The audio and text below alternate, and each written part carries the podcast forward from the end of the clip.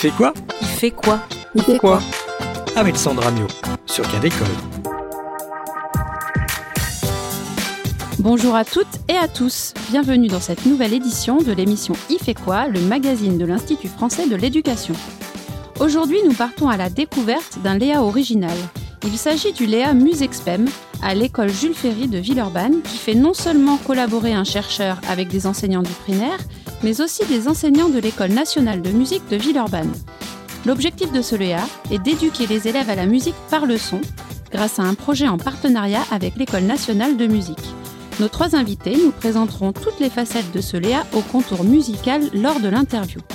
Puis en fin d'émission, Sébastien Bouda nous fera découvrir les fabriques à musique, un projet de la en partenariat avec les ministères de l'Éducation nationale, de la Culture et de l'Agriculture. Mais tout d'abord, retrouvons Claire Jordanengo qui nous a déniché quelques pépites datant des débuts de l'éducation musicale à l'école. Bonjour Claire. Bonjour Sandra. Alors aujourd'hui, j'ai apporté en effet quelques recueils de chants de Maurice Bouchard, les chants populaires pour les écoles, les chansons rustiques, les chants nouveaux pour les petits français et les vieilles chansons d'Alsace rajeunies. Tiens, c'est original, mais comment êtes-vous tombé sur ces recueils? Euh, en fait, en, cherchant euh, des renseignements sur Maurice Bouchard, que je savais être euh, l'auteur d'une traduction de la chanson de Roland, ben, je me suis aperçue que je l'avais déjà croisé il y a très longtemps, quand j'étais enfant, parce que je connaissais une de ses chansons, en fait, mmh. sans le savoir. Et est-ce qu'on pourrait vous demander un petit extrait? Non, on va peut-être pas faire fuir tous nos auditeurs aujourd'hui. Bon, bah tant pis. Donc je vais surtout parler de sa contribution à la chanson scolaire, mais en fait Maurice Bouchard a fait tout un tas d'autres choses. Donc euh, il a écrit pour le théâtre, pour des marionnettes, il a écrit de la poésie, il a fait des traductions. C'est un petit peu un, touche à tout, mais en fait ses œuvres se retrouvent dans notre bibliothèque parce que il a énormément travaillé pour l'éducation populaire, en quoi il a beaucoup cru. Mais alors pourquoi créer des chansons euh, spécifiquement pour les écoles? Eh bien parce qu'en 1882, la musique et le chant sont devenus des disciplines obligatoires dans le programme des écoles primaires. Sauf qu'il n'y avait pas encore de tradition de chant scolaire, il n'y avait pas de répertoire, les maîtres n'étaient pas forcément très bien formés, donc euh, tout est à construire, tout est à mettre en place. Et une grande revue de l'époque a lancé un concours pour euh, bah, créer des chants pour les écoles, et c'est Maurice Bouchard, euh, candidat, bah, qui a gagné, qui a remporté ce concours. Et est-ce que son recueil va connaître une large diffusion? Oui, parce que ce, recueil a enthousiasmé Ferdinand Buisson, qui a poussé Maurice Bouchard à le faire connaître et donc par des, à faire des, conférences, en commençant par l'école normale de Fontenay-aux-Roses et ensuite en allant dans les écoles normales des départements français.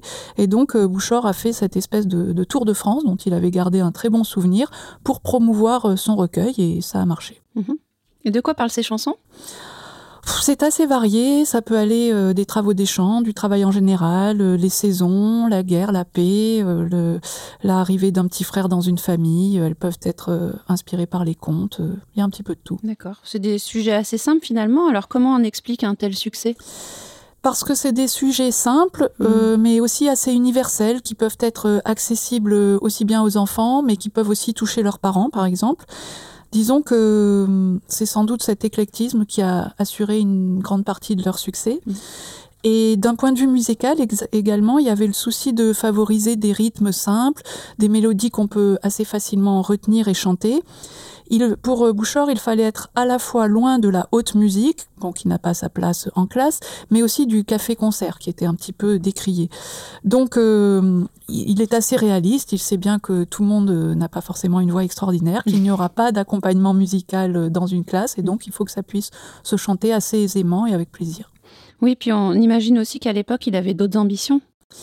Effectivement, parce que derrière cette simplicité, il y a effectivement une, une ambition d'éducation. Déjà, il faut faire connaître euh, à tous les petits Français le patrimoine musical euh, euh, français, donc pour avoir cette espèce de socle commun de, de chansons. un petit peu de la même façon que l'Église a ses cantiques, il faudrait que l'école ait ses chansons. Et mm. c'est ce que Bouchard a essayé de, de, faire. Il les appelle bien des chants populaires et non pas des chants scolaires parce qu'il espérait, à travers les enfants, toucher en fait un public un petit peu plus large par les parents. Les musiques, il les a puisées dans le folklore euh, traditionnel français des différentes régions. Euh, il le reconnaît lui-même. Hein. il, veut promouvoir un chant simple et robuste. Et ensuite, elles sont, les musiques sont arrangées par euh, divers compositeurs avec lesquels il a travaillé. Mmh. Alors à ce propos, je vous propose d'écouter l'extrait Chanson pour l'Alsace du 45 tours des chants patriotiques des écoliers de 1884 à 1921, édité en 1980 par le CRDP de Rouen, qui est aujourd'hui devenu Canopée de Rouen.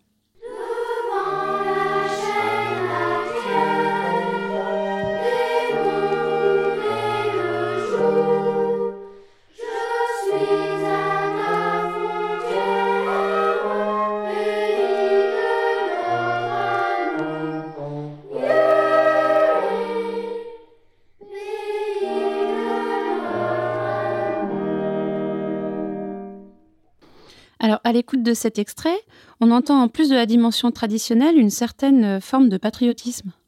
Ah bah c'est sûr, pour ça Bouchard est tout à fait de son temps, donc il va y avoir euh, effectivement des chansons patriotiques, des chansons même un petit peu va en guerre euh, à nos yeux, et qui vont, enfin un côté guerrier qui va d'ailleurs s'atténuer bah, avec la Première Guerre mondiale et l'après-guerre.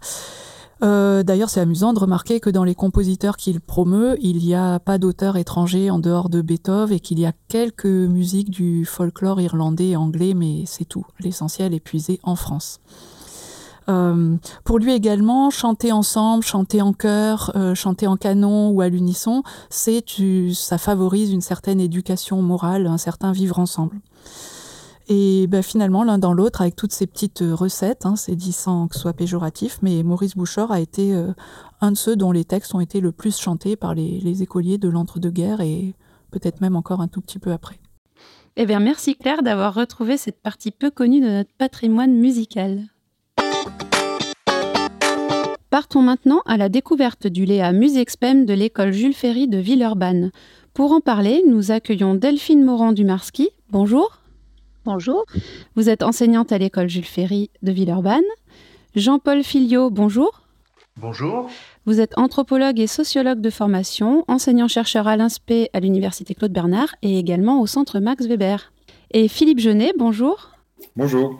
Vous enseignez à l'École nationale de musique de Villeurbanne et au CFEDEM, pour ceux qui ne connaissent pas, qui correspond à l'INSPE des professeurs de musique. Et j'ajoute tout de même que vous êtes trompettiste pour les amoureux de ce bel instrument.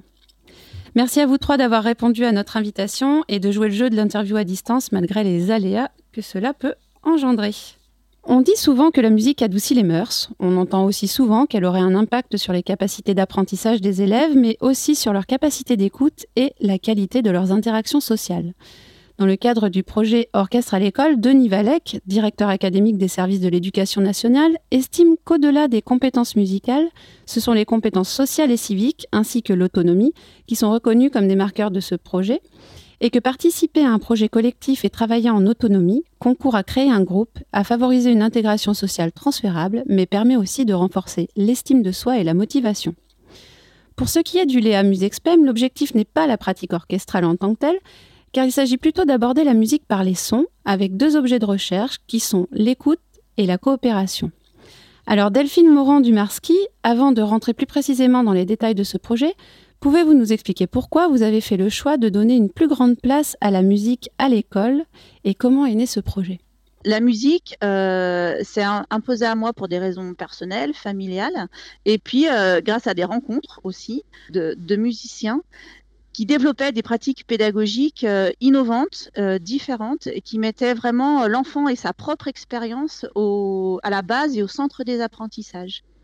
Euh, ça, ajouté au caractère universel et euh, désinhibant de la pratique musicale, mmh. euh, ça m'a paru être un axe d'attaque essentiel pour mettre les enfants, peut-être pas en réussite scolaire, mais en tout cas leur permettre de s'exprimer, de s'épanouir, et ben et du coup effectivement d'améliorer leur estime d'eux et donc leur réussite scolaire. Alors, dans les pratiques que vous avez observées à l'école de musique, euh, quelles sont celles qui vous ont motivé à faire ce choix finalement? Alors, à l'école de musique, j'ai rencontré euh, Philippe Genet. Mm. Je me suis vite rendu compte que les pratiques qu'il mettait en place dans, dans ses ateliers euh, ressemblaient beaucoup à ce qu'on pouvait chercher, nous, parfois, les enseignants, en termes d'expérimentation, de tâtonnement et et euh, j'ai trouvé ça tout à fait euh, enthousiasmant. Et euh, avec Philippe, on a monté une, une association pour permettre aux enfants de l'orchestre que lui a, créé à, l'École nationale de musique de Villeurbanne de pratiquer euh, toute forme d'activité musicale à l'intérieur et à l'extérieur des murs de l'ENM. Donc on, déjà, on a eu un partenariat comme ça autour du montage de cette association. On a trouvé que ben, c'était très chouette, qu'on arrivait vraiment à, à, laisser une place énorme aux enfants, comme dans nos propres cours. Et euh, on, a continué euh, cette, ce partenariat en, essayant d'implanter quelque part ce qu'il faisait lui euh, avec ses, collègues et amis enseignants à l'ENM dans une classe, dans une école de Villeurbanne placée en réseau d'éducation prioritaire. Et comment a germé l'idée de la recherche finalement par rapport à ce projet? Moi, j'étais à un moment, voilà, ça faisait 20 euh, ans que je bossais et, j'avais envie d'institutionnaliser, de réfléchir euh, sur, euh, sur cette pratique artistique et ce qu'elle apportait aux enfants. Et j'ai posé la question de comment faire à Jean-Paul Fillot. moi, j'ai accepté volontiers la proposition de Delphine. J'étais très honoré qu'elle vienne à ma soutenance d'habilitation à diriger les recherches, qui a donné lieu à un ouvrage où justement j'interroge l'éducation en partage, qui est le titre du livre, et qui est le résultat d'une réflexion à partir de 12 années de terrain sur euh, un programme de résidence d'artistes en école maternelle, euh, enfance, art et langage, euh, qui a été initié par la ville de Lyon, qui a été d'ailleurs un Léa sur la fin de, de son existence. Donc j'ai connu aussi un peu les Léa avant ce Léa Jules Ferry là. Et donc moi j'ai rencontré énormément d'artistes qui travaillaient sur, euh, disons, des éléments un peu euh, basiques ou élémentaires, sensoriels, euh, avec les tout petits, mais c'était aussi des artistes qui travaillaient ce même genre de pratique. Donc les musiciens sur les sons, les danseurs sur des gestes très, très simples, très souvent comme on, le trouve parfois dans la danse contemporaine. Euh, des plasticiens sur des lignes, des couleurs, des formes parfois très élémentaires, mais qui donnent euh, une, réflexion très intéressante sur euh, ce que les gens apprennent, font, comment ils échangent là-dessus sur ce qu'ils font. Et donc quand la, la démarche de, Philippe Genet, donc aussi Pascal Pariot et Gérald Venturi, qui sont les deux autres musiciens, m'a été présentée, moi j'ai trouvé ça évidemment tout à fait abordable pour moi parce que j'avais un peu rencontré ça avant.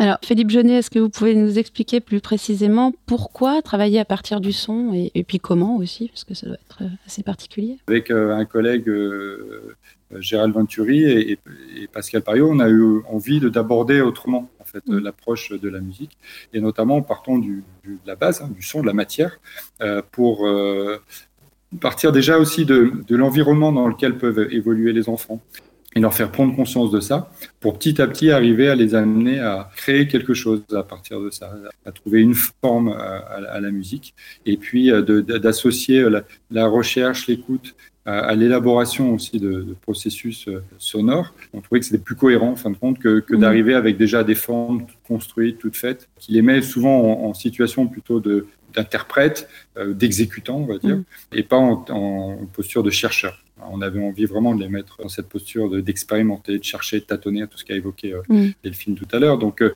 ça, c'était vraiment une, notre motivation. Donc faire une sorte d'hyper-éveil, une hyper-sensibilisation au monde sonore et, euh, et, qui ouvre beaucoup plus de perspectives dans, dans, le fait de, mobiliser les élèves, de, mm. de les amener à parler d'eux, plus que si on arrive avec des partitions toutes écrites, on va dire 1, 2, 3, partez. Finalement, c'est ce que vous aviez dit en préparant cette émission. Il s'agit plutôt d'éduquer à la musique plutôt que de l'enseigner euh, euh, finalement euh, directement aux enfants. c'est amusant. Oui, pardon. tout à fait. Oui, on parle, on parle là-dessus, mais à la fois, il y a, il y a quand même des, enseignements qui va se faire parce mm. qu'au fur et à mesure du processus, on, ils apprennent des choses sur, sur les termes musicaux, même lire quelques notes. Donc, il y a quand même aussi les deux qui, qui fonctionnent en, simultanément.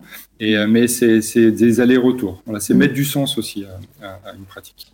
Très bien. Alors, je vais aller un petit peu plus du côté de, du Léa à proprement parler. Euh, je voulais vous demander euh, précisément comment il s'organisait. donc, je vais lancer pas mal de questions à la volée. Hein, le nombre de participants, les classes concernées, les niveaux. à quelle fréquence les, les élèves ont-ils des interventions et qui intervient justement?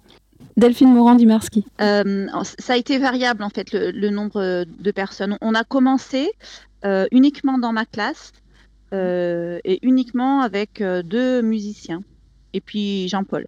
Et là, on a tâtonné, on, a tâtonné avant le Léa et puis la première année du, Léa. Et à la fin de la première année, on, a accueilli le troisième musicien parce qu'on on faisait toujours référence à lui et mm. on, on, avait besoin en fait de, de, sa présence.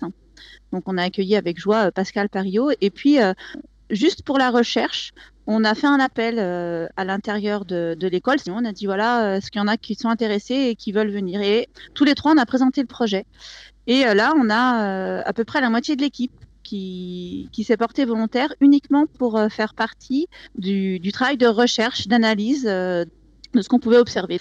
Et puis, euh, à, la fin de cette première année, on s'est scindé en, deux équipes, nous, les enseignants. Alors, moi, je, fais toujours les deux, j'accueille et j'analyse, mhm. mais on a une partie des enseignantes qui euh, maintenant accueillent le projet dans leur classe. Et ça, c'était une grosse volonté qu'on avait aussi avec Philippe au départ, quand on a mis en place le projet. On voulait pas que ça reste figé dans une classe, mhm. justement. On voulait que ce soit quelque chose de diffus.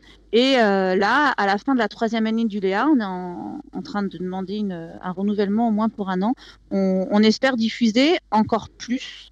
Dans, euh, là, pour l'instant, il y a cinq classes qui accueillent. On espère qu'on on aura jusqu'à neuf classes d'accueil parce que on, on, est aussi sur un projet maintenant qui va mettre les enfants vraiment au centre de, de l'expérimentation, mmh. au sens qu'ils vont devenir passeurs de, de leur apprentissage musicaux. Donc, il y a bien de l'apprentissage Mm. puisque euh, on, on, sait que les enfants vraiment maîtrisent les connaissances quand ils sont capables de les transmettre. Mm. Et là, ils sont déjà capables. Donc, on voudrait aller plus loin encore. Et là, euh, l'an prochain, peut-être qu'il y aura des classes qui verront jamais les musiciens. Et ce sera que les copains d'autres classes qui viendront et qui leur et qui passeront, euh, qui leur passeront leurs savoirs musicaux. Mm. Les musiciens, donc, euh, sur, sur les années où ils ont travaillé qu'avec ma classe, où là vraiment on bidouillait, on n'était pas encore sur euh, des procédures, on n'était pas encore sur les objets euh, écoute, coopération ou les, et les deux ateliers expérimentation et écoute.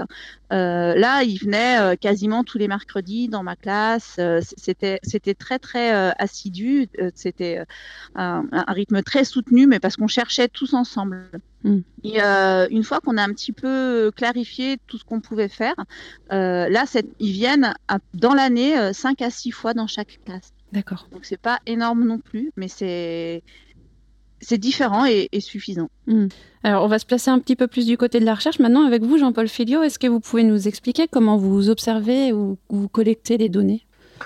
Alors c'est par rapport à ce que Delphine vient de dire, la première année, donc c'était dans sa classe que ça se passait. Et donc, il y a eu euh, huit enseignantes qui étaient euh, intéressées pour voir comment ça se passait. évidemment, comme elles ne pouvaient pas être présentes, on a utilisé la vidéo comme moyen. Euh, donc moi, je l'ai utilisé précédemment et j'ai mis en place une espèce de méthode qui consiste à filmer, puis de donner ces filmages aux acteurs pour qu'ils analysent d'abord individuellement ce qu'ils voient. Mmh. Et après, on se retrouve dans un entretien collégial une fois que chaque personne m'a fait un retour, pour discuter de ce que chacun a choisi, a, trouvé euh, intéressant dans ces images-là. Et euh, du coup, on a fait trois entretiens collégiaux euh, de quatre ou cinq personnes, avec à chaque fois un musicien dans, dans le groupe. Et c'est là qu'on est arrivé à la fin de la première année à se dire écoute et coopération, c'est vraiment les deux axes principaux. L'écoute, il y a l'écoute en général, l'attention, puis il y a l'écoute musicale un peu ce que disait Philippe sur l'enseignement et l'apprentissage de, des paramètres de la musique, par exemple. Mm. Et puis la coopération, c'est les élèves entre eux, euh, les adultes entre eux, et puis les élèves et les adultes ensemble parfois, parce que ça arrive qu'on coopère euh, en, intergénérationnel, on pourrait dire, ou interstatutaire. Et puis après, donc, euh, pour, pour aller un peu vite, hein, dans les, les, deux dernières années, on est sur la troisième là, on a avec l'équipe analyse, donc, qui regroupe cinq euh, enseignantes, euh, on a retravaillé quelques extraits vidéo. Et puis, on est en train de mettre en place une série d'entretiens qui vont être euh, les entretiens des enseignantes qui accueillent les musiciens et les entretiens des musiciens, hmm. avec des musiciens. Donc, en, gros, on va se faire des, interviews mutuelles. Et ce qu'on compte faire à la fin de l'année, sans doute au mois de mai ou juin, c'est de revenir sur tous les entretiens qui auront été faits avec les adultes et d'en faire un espace de séminaire où on va échanger sur tout ce qui s'est dit pendant ces entretiens pour que toute l'équipe affine sa, connaissance du, dispositif. Philippe Jeunet, j'aimerais pour, que les auditeurs comprennent un petit peu plus concrètement euh, en quoi consistent euh, euh, les, les, interventions en fait que vous proposez au sein de ce Léa, que vous nous expliquiez un petit peu comment fonctionnent les ateliers, aussi bien sur le plan de l'écoute que sur le plan de la coopération.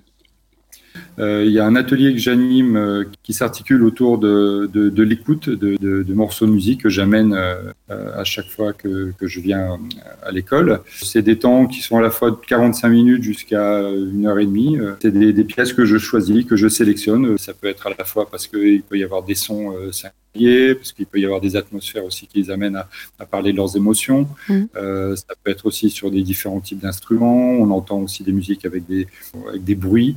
Et euh, donc ça, c'est vraiment un travail où les enfants sont très libres d'exprimer ce qu'ils ressentent, ce qu'ils euh, ce qu'ils découvrent en écoutant. Mmh.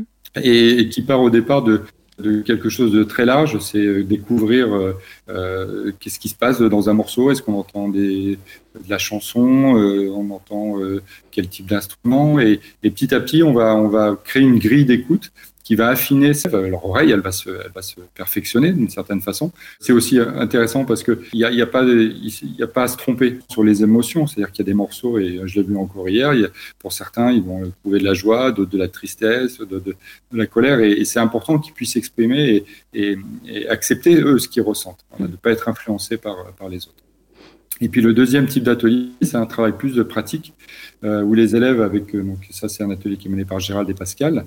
Euh, ça c'est plus un travail où on a, ils ont créé un instrumentarium à partir de d'éléments recyclés, des tubes en métal, des, bouts de bois, pour constituer donc cet instrumentarium qui va leur servir à, créer de la musique à partir de petites cellules que créent les enfants des cellules qui vont se répéter en forme de cycle mmh. et, euh, et, qui vont constituer petit à petit de la matière euh, qui va euh, s'articuler entre elles et qui crée une forme musicale. Bah, à ce propos, je vous propose d'écouter un extrait d'un montage que vous avez préparé à partir des productions des élèves justement, qui s'appelle Loop.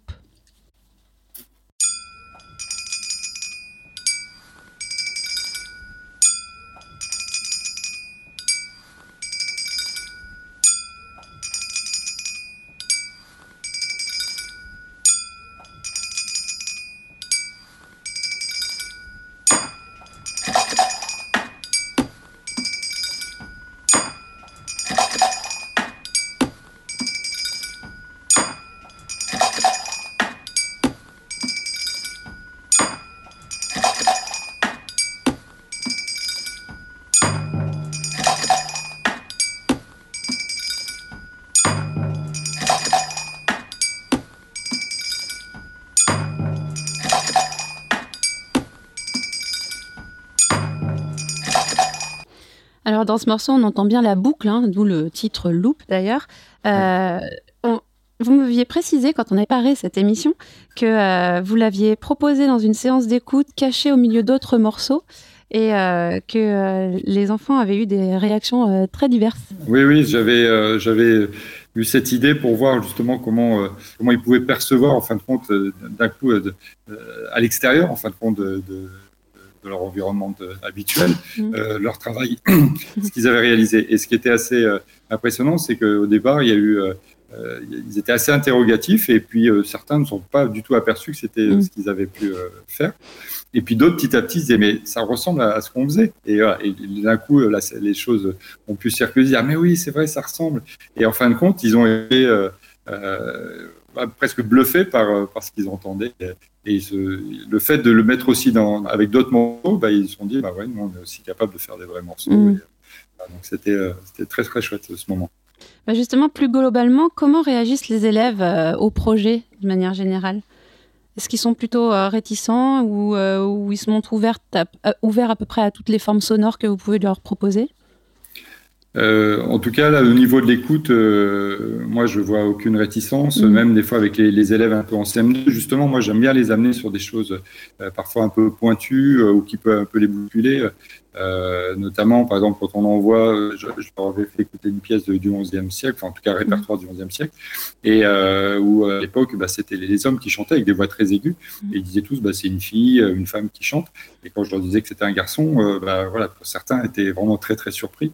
Donc euh, c'est aussi en fin de compte, à, changer un peu leur, représentation et puis les amener sur d'autres répertoires, d'autres formes d'expression musicale, etc. Donc, euh, globalement, ils sont ouverts parce que mm. C'est pas imposé, c'est on est vraiment dans le partage. J'accueille aussi ce qu'ils peuvent ressentir et c'est vraiment un moment, un prétexte à échanger en fait.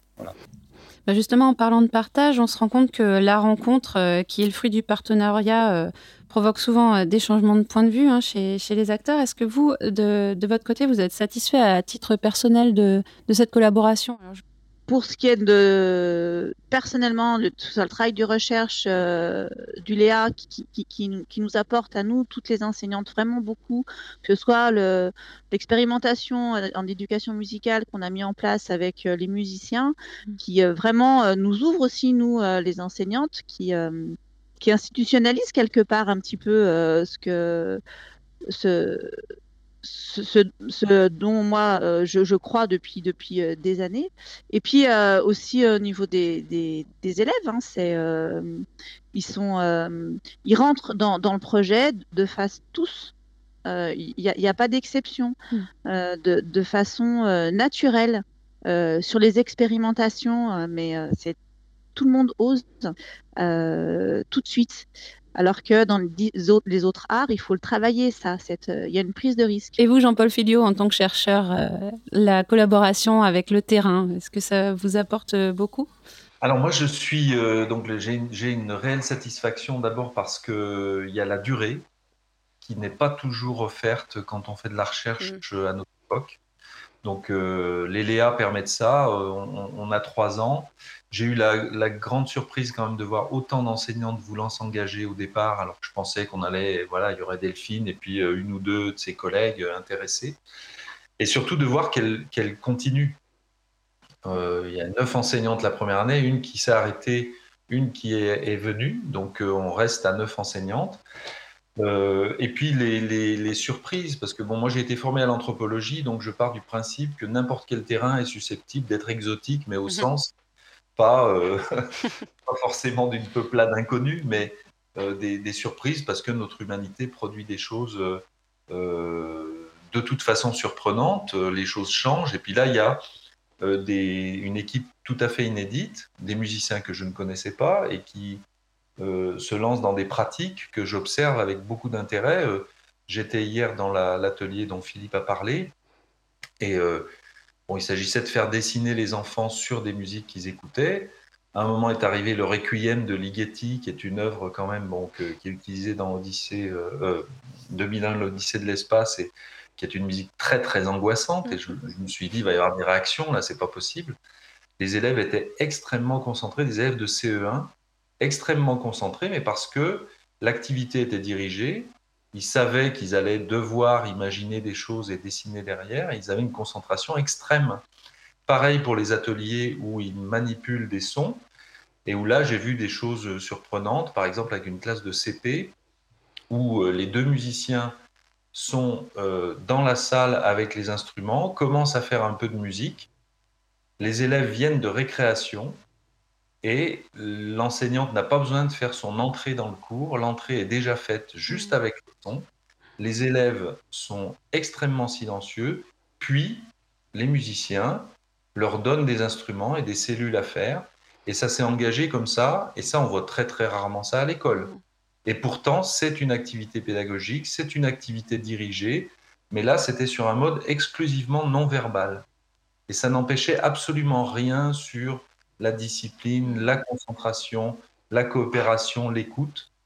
Et là, je trouve qu'il y a beaucoup à gagner sur ce genre de pratique pour euh, bah, que l'école change un peu aussi. Alors, on en est à la troisième année pour ce Léa, donc le projet est bien avancé. Et dans les grandes lignes, est-ce que vous pouvez nous faire part d'un premier bilan euh, ou est-ce que c'est un petit peu prématuré? Sur la recherche, on, va entamer là, euh, dans les semaines qui viennent, les, les analyses d'entretien d'enfants. Euh, puis de musiciens et, d'enseignants. Là, il y aura une matière très très importante parce qu'il y aura leur, regard sur le projet, sur euh, les coopérations euh, entre enfants par exemple, où on voit que la pratique de la manipulation, quand un premier enfant fait une cellule, puis qu'un deuxième doit venir derrière en faire une deuxième, puis un troisième qui arrive derrière pour en faire la sienne, et puis qu'on va parfois jusqu'à 8, 9 enfants, là on voit tout à fait comment et ils me le disent dans les entretiens, l'enfant doit se concentrer sur sa cellule pour la faire régulièrement. Alors parfois en changeant un peu la durée du silence qui sépare deux moments, on peut faire varier ces choses-là. Euh, pas aussi régulièrement qu'on l'a entendu tout à l'heure dans le, la loupe, par exemple. Ça, peut bouger, donc ça c'est très intéressant parce que les élèves sont concentrés sur leurs propres cellules et doivent écouter les autres en même temps. Et ça, ils le disent. Donc il semblerait que certains élèves, peut-être pas tous, hein, se sont appropriés cette chose-là. Donc ils font des transferts par rapport à d'autres apprentissages euh, en langue, en poésie, par exemple, ou euh, ce qu'ils disent sur la voix, est-ce que c'est un instrument ou c'en est pas un, euh, comment on peut l'utiliser comme instrument, comment ça diffère des voix qu'ils entendent dans les chansons qu'ils écoutent à la maison avec leurs parents ou leurs frères et sœurs. Et puis aussi des choses sur le rôle du silence dans la musique. Donc mm. quand vous avez des enfants de 6 ou 7 ans qui vous disent une des choses plus importantes dans la musique, c'est le silence, vous vous dites, bon, là, il y a quelque chose qui a été fait quand même.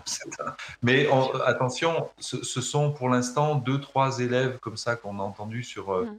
On ne sait pas si tous sont intégrés cette idée-là, mais par contre, dans l'idée d'être passeur, ceux qui ont intégré cette idée-là, si l'année prochaine, ils transmettent à d'autres ces connaissances-là, on peut imaginer que bah, des enfants qui n'ont pas encore ces connaissances pourront les acquérir grâce à d'autres enfants. Delphine Morand-Dumarski, euh, j'aimerais que vous nous parliez un petit peu de cet outil que vous avez, euh, que vous avez créé qui s'appelle Melomap dans le cadre du Léa. Est-ce que vous pouvez nous expliquer en quoi il consiste exactement? Avec les musiciens, on réfléchit depuis longtemps et euh, j'avais pour tâche depuis plus de six mois d'essayer de, mettre euh, des guides de procédure euh, pour qu'on puisse euh, avoir en mémoire et répéter les ateliers. néanmoins, on ne veut pas des guides pédagogiques, on veut quelque chose qui garde la philosophie, de la pensée, de l'expérimentation. Là, on travaille autour de cellules, mais si on travaillait avec un, batteur, par exemple, on n'a pas de batteur comme musicien, on pourrait travailler à, partir de rythme. Mm. Et c'était délicat à mettre en place cet outil-là.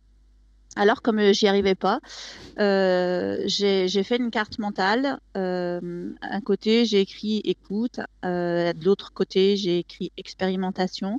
Et puis, en, en, arborescence, j'ai placé à peu près tout ce qu'on faisait, nous, dans nos classes. Et je l'ai présenté à l'équipe d'accueil. L'idée, c'était de partager tout ce qu'on faisait et puis euh, qu'on puisse aussi euh, se situer dans euh, qu'est-ce qu'on peut faire quand les musiciens sont pas là, comment on peut partager, nous coopérer toutes les cinq. Et finalement, on mm. se rend compte que cet outil-là, c'est l'outil qui, qui, pour moi devait être que le lien entre toutes les, les, classes accueillantes euh, et le lien entre tous les participants euh, du Léa. Et, et euh, puisqu'on est sur euh, hors les murs, c'est aussi l'outil qui peut nous permettre de présenter le travail. Et, euh, Gérald, ah, donc un des musiciens, le disait, c'est un outil qui peut permettre aussi aux, musiciens et aux, et aux apprentis musiciens intervenants de, comprendre la philosophie de la méthode. je suis obligée de, de, terminer cette interview. Je vous remercie d'avoir d'avoir participé et je vous propose d'écouter en conclusion un morceau qui s'appelle Gloops. C'est donc un montage à partir des cellules créées par les élèves et d'extraits de morceaux de musique qu'ils ont écoutés lors de l'atelier réalisé par Pascal Pariot, qui est donc un autre enseignant de l'école de musique de Villeurbanne qui intervient dans le cadre de ce Léa. Les sons, c'est comme de la musique et euh, on peut, avec, euh, avec des sons, on peut faire de la musique. Comme euh, comme le carillon, on l'a fabriqué avec des objets, bah ça fait bien des sons et du coup ça fait de la musique.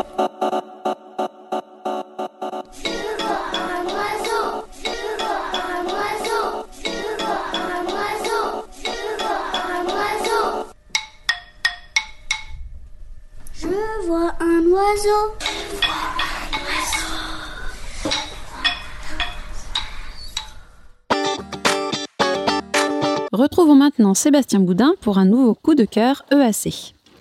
Depuis 2015, la Société des auteurs, compositeurs et éditeurs de musique invite des auteurs et des compositeurs à reprendre le chemin de l'école pour former les élèves à la création musicale avec le projet Les Fabriques à musique. Connaissez-vous les nouveaux artistes dans la lignée des Daft Punk ou de Justice? Pas encore, car ils sont tous toujours au collège.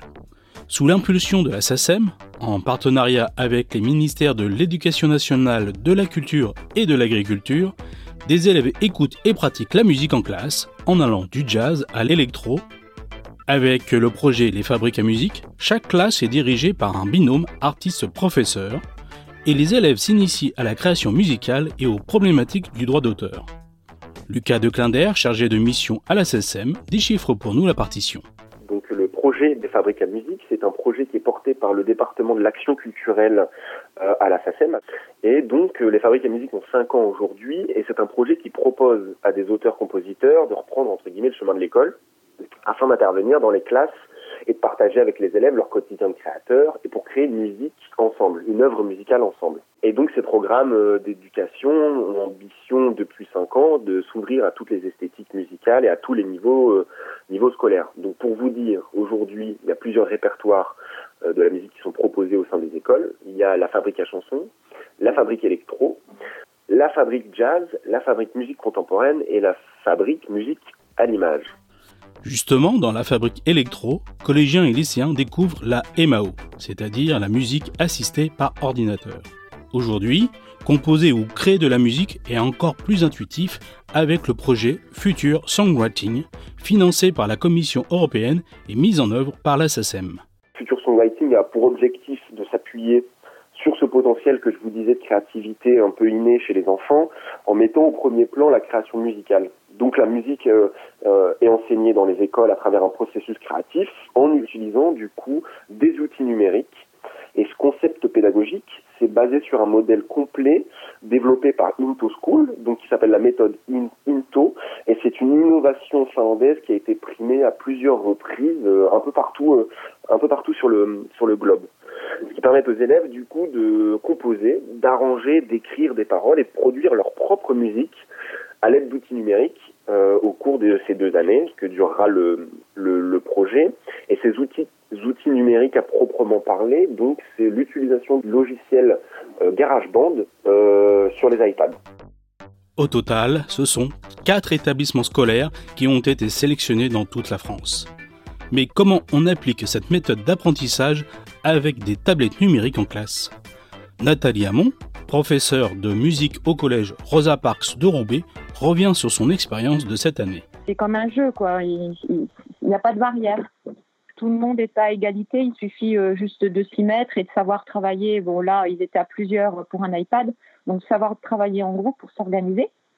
Donc, c'est vrai qu'il n'y a pas la barrière du solfège, de la théorie. Après, il faut quand même, il y a quand même des règles à respecter, euh, genre euh, la carrure d'un morceau. Il faut respecter un certain nombre de mesures, savoir ou mettre, savoir faire des loopings, euh, savoir euh, mettre en boucle certaines carrures, essayer de faire quand même quelque chose qui se construit, genre euh, couplet refrain ou, ou qui ait une évolution dans le morceau. Mais le groupe avec lequel on, ils ont travaillé leur a très bien expliqué, puisque c'est un travail qui s'est fait dans mon collège sur une semaine, parce que c'était déjà des Turnstex, c'est un groupe, c'est un duo, c'est des artistes qui viennent de Picardie, donc ils préféraient que ça se fasse de manière concentrée. puis j'ai surtout eu l'accord de mes chefs qui ont été quand même euh, coopératifs et qui ont accordé le fait que voilà que je puisse banaliser parce que c'est pas rien. Il faut tout bousculer euh, l'organisation. Il faut que les collègues euh, soient acceptent aussi et comprennent que bah voilà il y a ils n'ont pas cours avec la classe comme d'habitude, mais ils viennent, ils sont venus avec nous dans la classe de musique pour, bah pour épauler les élèves, pour participer au projet. Le véritable bénéfice de ce projet n'est pas seulement une pratique musicale, c'est surtout un levier de confiance en soi, comme le précise Nathalie Hamon. Enfin, c'était une bonne aventure, c'était vraiment une, très bonne expérience à nouveau qui était carrément différente de la première euh, fabrique électro. Et en plus, les élèves, donc je leur ai demandé, euh, quand euh, tout ça s'était terminé, ce que ça leur avait apporté. Alors déjà, eux, ils ont adoré manipuler. D'ailleurs, je pense qu'ils manipulent encore mieux que moi. À la vrai dire, ils, sont, ils sont très forts. Et ce que j'allais dire, c'est qu'en fait, ils ont sorti des mots comme euh, bien-être, euh, confiance en soi, bonheur, respect, partage, écoute. J'ai senti vraiment que ça leur avait fait un bien fou. Ça les a favorisés, enfin, valorisés. J'ai le prof de français qui les a eus euh, juste après le projet et qui m'a dit mais j'ai pas retrouvé la même classe quoi. ils sont comme apaisés ils ont eu pris l'habitude de travailler en groupe et je pense qu'ils se sont mieux entendus. Ils ont, voilà, il y avait une meilleure ambiance. Le point d'orgue de toutes les fabriques à musique est la présentation devant le public des œuvres de ces jeunes compositeurs.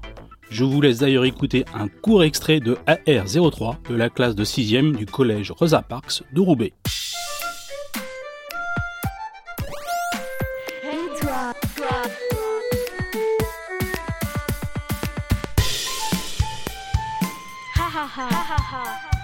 Pour vous prouver qu'on est de taille, Ce petit bruit vous remercie pour ce projet et j'espère que vous êtes fiers. Merci Sébastien. Pendant votre chronique en fond sonore, nous avons entendu Banga Tristan et le groupe de Paul de la classe de 4e du collège Montgolfier de Paris à ce jour, plus de 20 000 élèves ont bénéficié du projet Les Fabriques à musique avec la participation de 900 artistes. Pour plus d'informations, vous trouverez le lien de la SACEM dans la page web de l'émission.